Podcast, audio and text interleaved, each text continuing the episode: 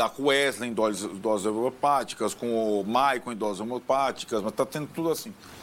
E talvez essa situação do Botafogo preservar o Renato, mudar o sistema de acordo também com o que o Botafogo, que vem pressionado, também com uma interrogaçãozinha lá que não tinha antes, mas com o time físico que tem. Principalmente se o Palmeiras ganhar Do Grêmio. na quinta. É. porque o jogo do Palmeiras é antes. Isso, isso mesmo.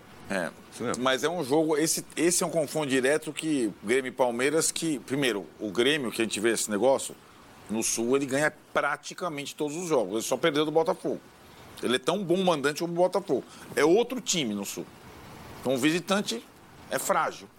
Então é um jogo que, enfim, mas isso não é a briga do Corinthians, é a briga do Palmeiras com o Botafogo. Não, é que pode